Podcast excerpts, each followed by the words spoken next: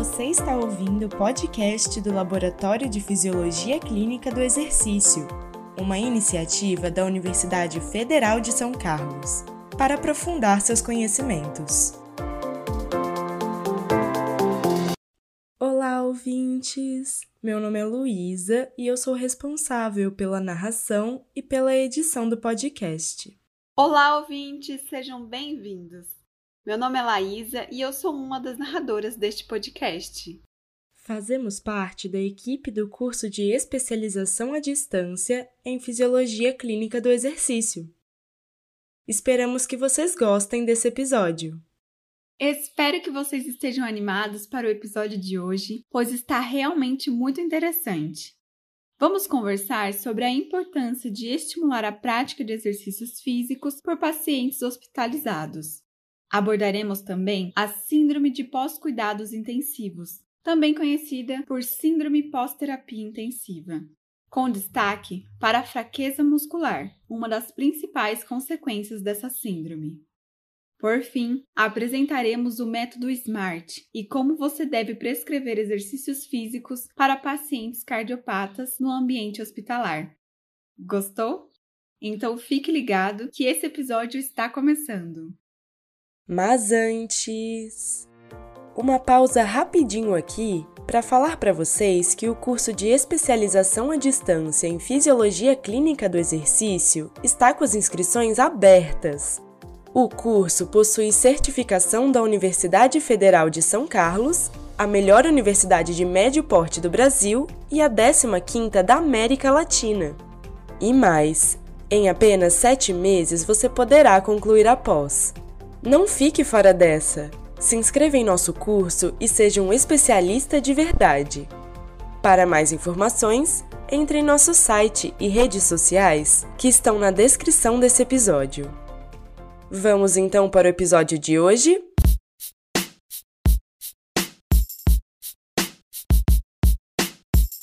Que tal iniciarmos nosso papo de hoje falando sobre as abordagens comportamentais para o exercício físico com o paciente internado. Já discutimos no episódio anterior sobre os reconhecidos benefícios da prática regular de atividade física para esses pacientes. No entanto, apesar de tantos benefícios, o painel de dados da Organização Mundial de Saúde indica que o sedentarismo ainda atinge uma boa parte da população, sendo o Brasil, hoje, o país mais sedentário da América Latina, ocupando a quinta posição entre os mais sedentários do mundo, considerando as pessoas maiores de 18 anos. Segundo a Organização Mundial de Saúde, o sedentarismo é o quarto fator de maior risco para a mortalidade. Estimativas apontam que até 5 milhões de mortes poderiam ser evitadas em todo o mundo anualmente se as pessoas fossem fisicamente mais ativas uma vez que a prática regular de atividade física auxilia no controle e prevenção de doenças cardíacas, diabetes do tipo 2, vários tipos de câncer e reduz sintomas depressivos e de ansiedade. Agora, você consegue imaginar o quão difícil deve ser para uma pessoa que já foi internada retomar ou iniciar uma rotina de exercício físico? Pois é, são grandes as chances dela se tornar sedentária. O profissional que trabalha com exercício físico no contexto clínico pode utilizar uma série de estratégias comportamentais para avaliar e orientar os pacientes sobre algumas mudanças de comportamento em relação à atividade física. Para tanto, é fundamental que o profissional tenha um conhecimento básico sobre as teorias de mudança de comportamento e saiba reconhecer em qual estágio comportamental o indivíduo se encontra, para então traçar as melhores formas para abordar a questão com o paciente. Cada indivíduo é capaz de atribuir um sentido a determinada experiência a partir de suas vivências prévias. A ressignificação de um período de hospitalização depende de vários fatores, sejam eles intrínsecos, como a idade do paciente, a natureza de seu problema de saúde e aspectos cognitivos, ou fatores extrínsecos, como a rede de apoio emocional, condições sociais, estratégias de enfrentamento, entre outros. Nesse contexto, a experiência de hospitalização pode contribuir no sentido de estimular a modificação de comportamentos, potencializando a adoção de padrões de enfrentamento mais adaptativos. Tradicionalmente, a abordagem mais comum utilizada para a prescrição de exercícios por profissionais da saúde tem sido o aconselhamento direto ao paciente. No entanto, nos últimos anos, várias teorias e modelos são utilizados para tratar das mudanças relacionadas aos hábitos de vida do sujeito. O modelo conhecido como transteórico ou teoria dos estágios de mudança de comportamento proposto por Prochaska e de Clemente em 1982, tem se mostrado efetivo ao abordar mudanças de hábitos de vida, como cessão do fumo, alimentação saudável, controle do peso e adesão à atividade física. Segundo os autores, esse modelo abrangente de mudança é um conceito que emergiu durante uma investigação empírica dos processos que os indivíduos usavam para mudar os seus comportamentos inadequados, seja em acompanhamento terapêutico ou não. O modelo transteórico é dividido em cinco estágios de comportamento e permite que o profissional de saúde, ao interagir com o paciente, reconheça em qual estágio ele se encontra em relação àquele hábito de vida para, a partir daí, traçar a melhor estratégia de abordagem. Os autores caracterizaram cada um dos estágios de mudança comportamental relacionada à atividade física da seguinte maneira: 1. Um, estágio pré-contemplativo. Nesta fase, o sujeito não reconhece a importância da atividade física para a sua saúde e não tem intenção de mudar esse comportamento em um futuro próximo não reconhece os riscos e implicações do comportamento inativo para a sua saúde. Estágio contemplativo. O sujeito está mais sensibilizado e reconhece possíveis benefícios de se mudar seu comportamento, considerando fazer isso em um futuro, mas sem concretude. O sujeito geralmente mantém-se por um longo período nessa fase, considerando os obstáculos e facilitadores identificáveis, além dos custos e ganhos com a mudança comportamental. Estágio de preparação. O sujeito que se encontra nessa fase já decidiu mudar o seu comportamento e pensa em estratégias para a concretização da mudança nos próximos meses. 4. Estágio de ação. Esta é a fase de concretização, onde o sujeito coloca em prática a mudança de comportamento e busca manter-se constante na aquisição do novo comportamento.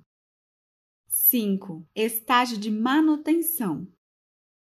Uma vez que o novo comportamento encontra-se inserido na rotina do indivíduo de forma mais constante, deve-se atentar para o desenvolvimento de estratégias para prevenir reincidências que comprometam a manutenção do novo comportamento. O profissional de saúde no ambiente clínico deve evitar a adoção de abordagens imperativas e unilaterais ao lidar com escolhas de vida do paciente. Além disso, ao elaborar a prescrição do exercício ou o aconselhamento para a prática regular de atividade física pelo paciente, deve-se considerar vários aspectos de natureza fisiológica, psicossocial, ambiental e comportamental que interferem na manutenção do novo hábito. Como, por exemplo, um paciente que se encontra na fase de pré-contemplação pouco ou nenhum benefício terá um aconselhamento do tipo: você precisa fazer exercícios ou você precisa perder peso. Nesse caso, em um primeiro momento, é necessário sensibilizar o indivíduo para que seja capaz de compreender a sua condição clínica, seus desfechos possíveis e como o exercício pode contribuir para um melhor prognóstico de sua condição de saúde.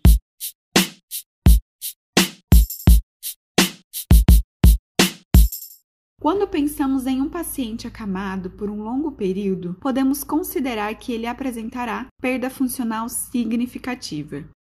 A síndrome de pós-cuidados intensivos é um termo usado para descrever as limitações multidimensionais no estado físico, psicológico, cognitivo e social desenvolvidos em decorrência à internação na UTI, secundários à doença que o acometeu, e que pode persistir após a alta hospitalar, com duração que varia de um mês até nove anos afetando não somente o indivíduo, mas a sua família também.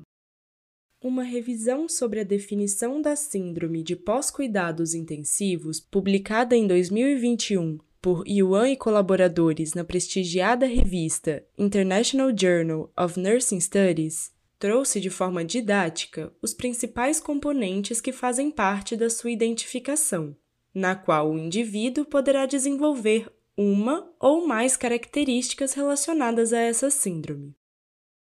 Deficiências multidimensionais agravadas ou novas após a internação prolongada, disfunção física, transtornos psicológicos, comprometimento cognitivo, dificuldade de reconstrução social, sintomas multidimensionais prejudicados que persistem além da UTI e ala hospitalar. Além disso, o que chama a atenção é a assistência fragmentada entre os profissionais que atendem o paciente durante a internação hospitalar, o que dificulta o manejo, a identificação precoce e o impacto das alterações proporcionadas pela Síndrome de Pós-Cuidados Intensivos, e como essas limitações irão impactar na vida do paciente sobrevivente. Por isso, precisamos desenvolver novos mecanismos de feedback para mensurar e melhorar os cuidados na UTI. Portanto, é necessário desenvolver estratégias de rastreamento e identificação que levem em consideração os efeitos multidimensionais da síndrome de pós-cuidados intensivos, desde a admissão, evolução clínica e alta do paciente. Como mencionamos anteriormente, a disfunção muscular adquirida é uma das características pertinentes e remanescentes da síndrome de pós-cuidados intensivos e é definida por um quadro agudo de fraqueza muscular em membros inferiores e superiores. Em padrão simétrico, geralmente persistem por várias semanas ou meses após a alta hospitalar tendo impacto negativo direto na qualidade de vida dos pacientes. A fraqueza muscular induzida pela UTI muitas vezes é observada como uma miopatia aguda, a qual favorece a perda de massa muscular, altera os processos de contração muscular, induz a neuropatia e aumenta a degradação de proteínas musculares por meio da atividade aumentada do sistema ubiquitina-proteasoma e autofagia desregulada. A fraqueza muscular adquirida na UTI decorre da disfunção muscular esquelética periférica e secundária à doença, favorecendo o descondicionamento cardiovascular que podem persistir por meses ou anos, com impacto negativo na vida de pacientes. Porém, de maneira didática, no contexto de fraqueza muscular, podemos ter duas apresentações clínicas, a fraqueza muscular aguda e a fraqueza muscular crônica. A fraqueza muscular aguda, também conhecida como sarcopenia aguda, se caracteriza por uma condição de insuficiência muscular aguda, definida por declínios na função ou quantidade muscular com duração inferior a seis meses, geralmente após um evento estressor. A insuficiência muscular aguda pode ser desencadeada por diversos fatores, dentre eles uma inflamação sistêmica que estimula uma resposta severa de citocinas pró-inflamatórias, tendo impacto direto e negativo sobre a síntese de proteínas muscular e o aumento do catabolismo proteico. É importante destacar que os efeitos da sarcopenia aguda podem ser exacerbados com o avanço da idade. A fraqueza muscular crônica, também conhecida como sarcopenia crônica, por sua vez, era antigamente considerada apenas como uma síndrome geriátrica comum, frequentemente esquecida, Hoje, sua definição abrange perda muscular relacionada à doença crônica, inatividade física, mobilidade prejudicada, desnutrição e senescência, que é um processo fisiológico de perda funcional progressiva sem comprometer órgãos ou sistemas. Essa perda de massa, qualidade e quantidade das fibras musculares está fortemente associada às alterações funcionais, redução na qualidade de vida, maior morbidade e mortalidade por todas as causas, sendo inclusive reconhecida pela Organização Mundial de Saúde como uma doença muscular esquelética progressiva e generalizada, devido ao impacto clínico que causa na vida dos pacientes. A redução na qualidade e quantidade muscular estão associados com aumento de 3,7 vezes no risco de morte, com 20% de diminuição na velocidade de marcha, com aumento de duas vezes no risco de queda, de 50% no risco de admissão hospitalar, de 20 dias no tempo total de internação hospitalar e com um aumento médio de 58% dos gastos em cuidados hospitalares. Assim como a redução da massa corporal total proporciona um aumento do risco de doenças cardiometabólicas, aumento em até 2,3 vezes o risco de fraturas osteoporóticas e piores prognósticos funcionais para todas as doenças crônicas não transmissíveis. Tendo em vista a importância clínica da sarcopenia aguda e crônica, o diagnóstico precoce se faz imprescindível. Em 2019, o Grupo Europeu de Trabalho Sarcopenia em Pessoas Idosas definiu a sarcopenia como a redução da quantidade da massa muscular ou baixa força de preensão ou lentificação na velocidade de marcha como principais determinantes. Com essa definição, ressaltamos a importância de escolher as melhores ferramentas para a sua identificação precoce no contexto clínico, uma vez que podemos prevenir ou atenuar a sarcopenia quando o diagnóstico precoce é realizado.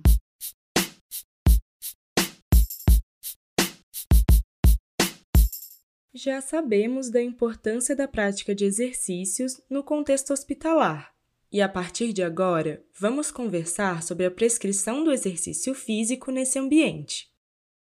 Inicialmente, precisamos considerar que melhorias nos processos realizados desde a admissão do paciente, durante a internação até a alta, ou seja, enquanto o paciente estiver sob os cuidados hospitalares, é necessária. E para isso, no episódio de hoje, traremos para o nosso contexto clínico o método SMART, que é uma ferramenta de gestão que pode ser utilizada para melhorar os processos assistenciais, fornecendo critérios para orientar os objetivos e acompanhar o desempenho da equipe clínica. O primeiro ponto é compreender a diferença entre os conceitos de metas, objetivos e condutas terapêuticas. Objetivo é aquilo que se pretende alcançar. Metas são as etapas determinadas que irão direcionar a conclusão total das metas. E conduta é o que você irá realizar para alcançar os objetivos propostos.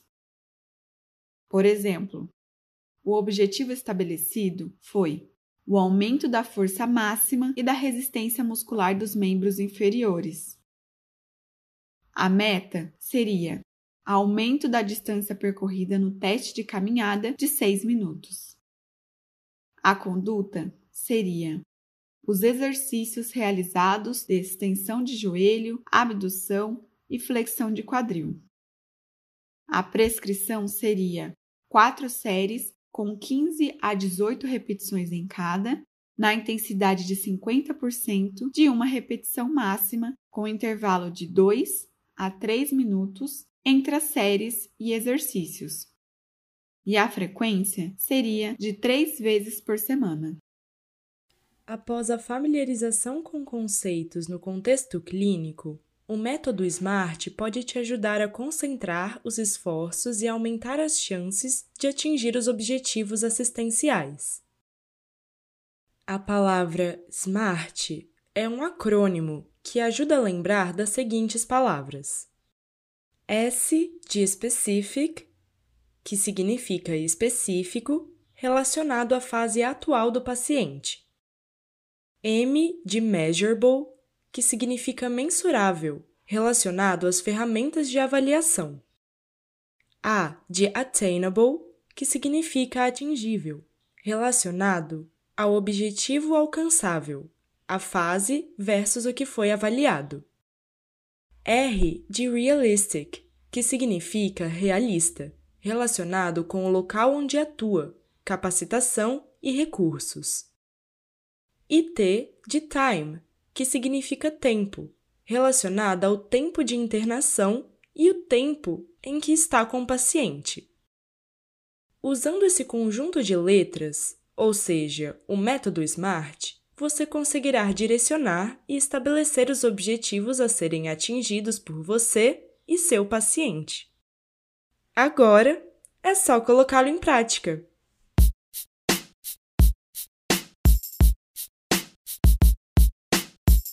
A partir de agora, vamos abordar conceitos importantes para determinados pacientes.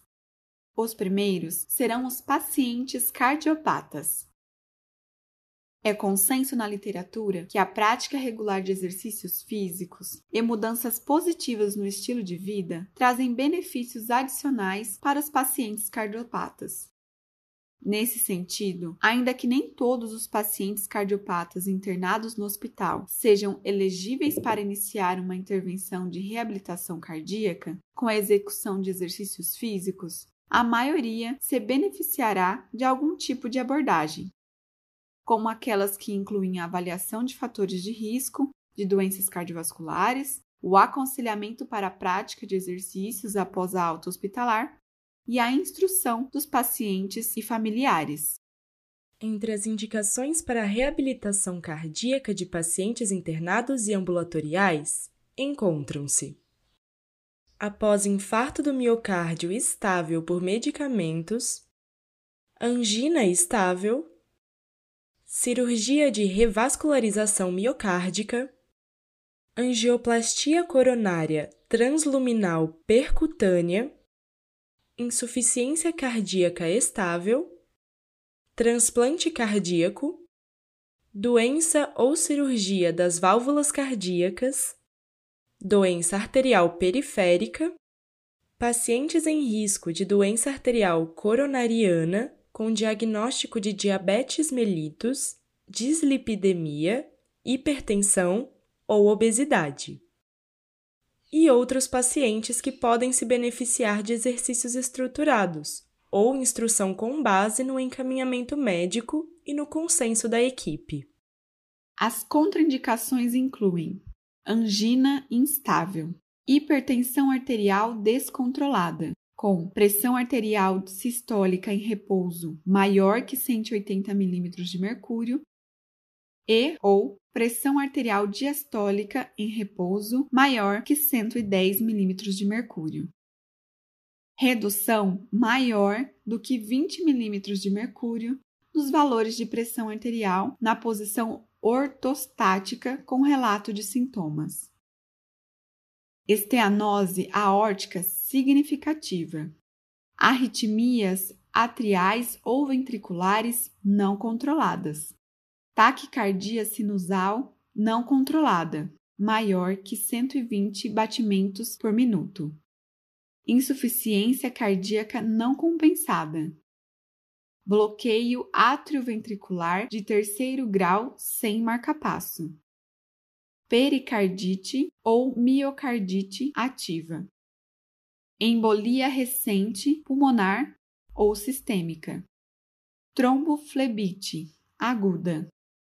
Dissecção aórtica, doença sistêmica aguda ou febre, diabetes mellitus não controlada, condições ortopédicas graves que impedem a realização de exercícios físicos, outras condições metabólicas como tireoidite aguda, hipopotassemia, hiperpotassemia ou hipovolemia e distúrbio psicológico grave.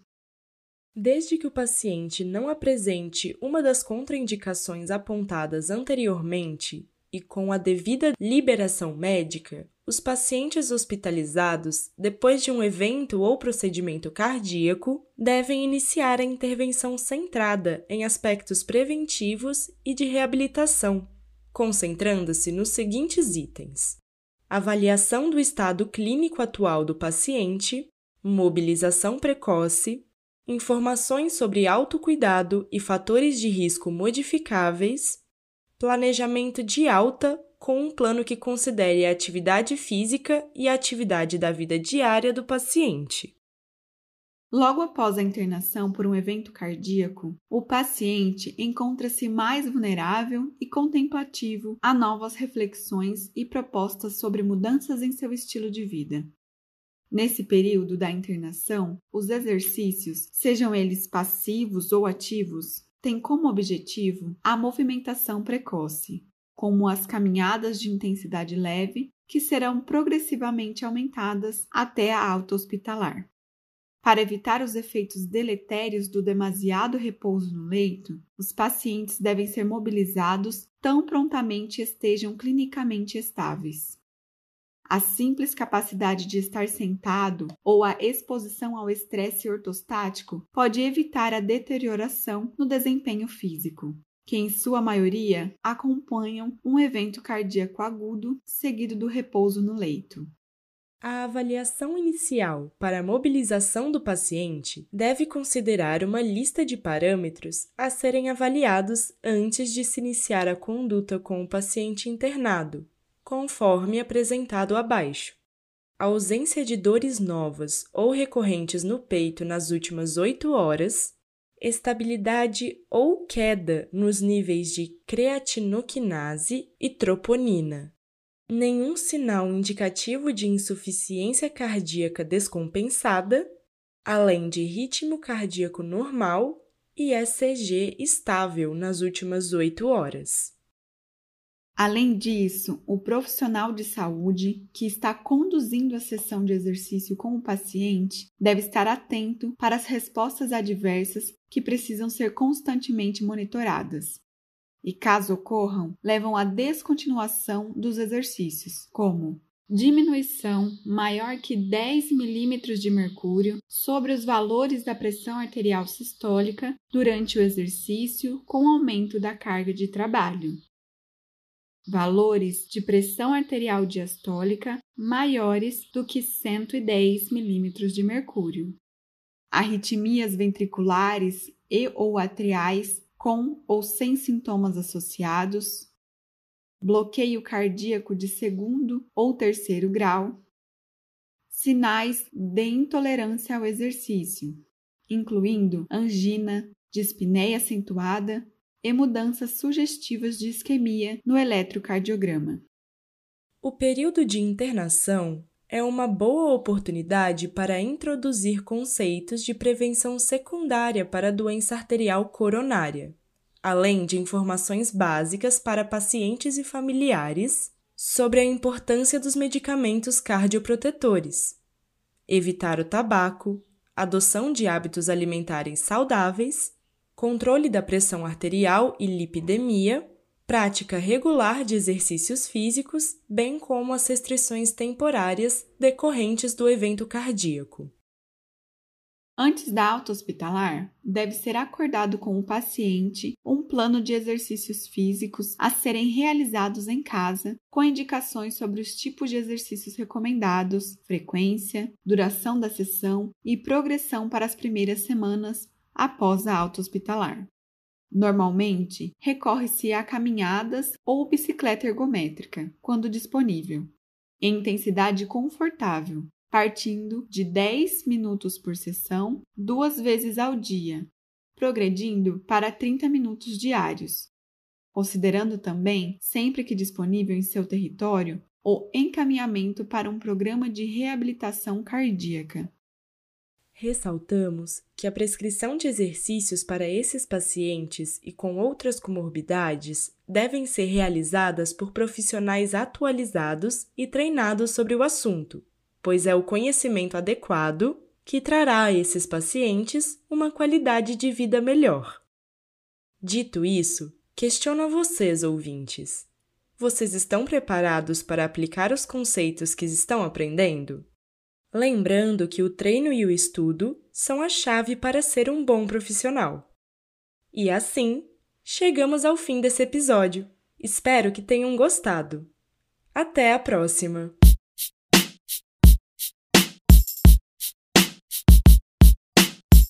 No episódio de hoje, conversamos sobre como abordar os pacientes hospitalizados quanto à adesão para a prática de exercícios físicos, sobre a síndrome de pós-cuidados intensivos e uma das principais características dessa síndrome, a fraqueza muscular. Além disso, falamos sobre como aplicar o método SMART e sobre os cuidados com os pacientes cardiopatas. Fique à vontade para escutar este episódio quantas vezes quiser e, claro, não esqueça de acompanhar o nosso próximo episódio. Até a próxima! Narração e edição de áudio por Luísa Seabra Souto. Narração e edição do texto por Laísa Rodrigues Xavier. Edição e produção do texto por Juliana Martins Rocha do Nascimento, Carlos Henrique de Freitas Lima, Luísa Cedim e Guilherme Borges Pereira. Esse episódio chegou ao fim. Espero que tenham gostado. Não deixem de nos acompanhar no Instagram, fisioex.ufscar e enviar os seus comentários para o nosso e-mail, fisioex.ufscar.br. Até a próxima!